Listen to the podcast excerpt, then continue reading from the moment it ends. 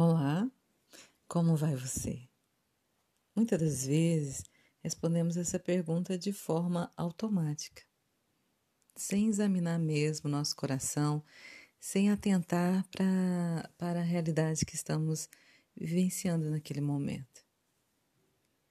Mas é, sabemos que as lutas, os problemas não podem ocupar o nosso coração, nossa mente. Eles precisam é, de soluções que muitas das vezes dependem do mover e do agir de Deus nas nossas vidas. E o nosso inimigo muitas das vezes quer roubar a alegria do nosso coração, colocando o nosso foco nos problemas, nas situações difíceis que temos que enfrentar no nosso dia a dia. Jesus disse que no mundo teríamos aflições, mas que era para termos bom ânimo, pois ele venceu o mundo. Ele venceu não por ele, mas por nós, e temos vitória nele. E em Mateus capítulo 28, na parte B do versículo 20, ele disse: E eis que estou convosco todos os dias até a consumação do século.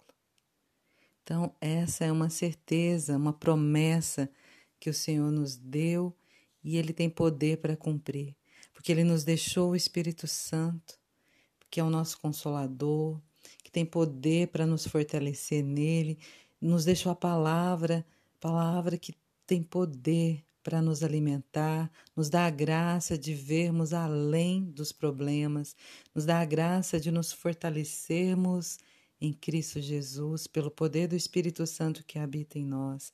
Então, não deixemos que o inimigo roube a nossa alegria.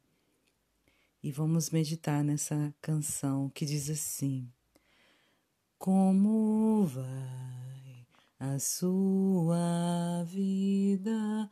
como seus sentimentos, como Deus pode ajudar você.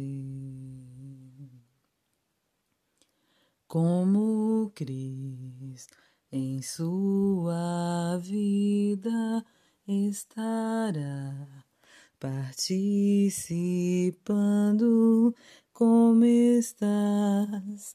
Será que podes responder?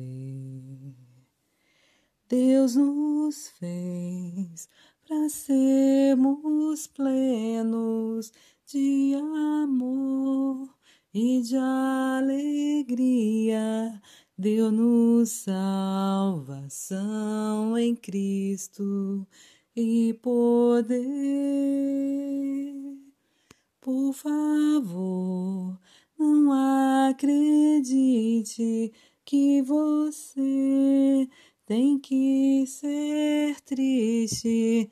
Deus pergunta como vai você.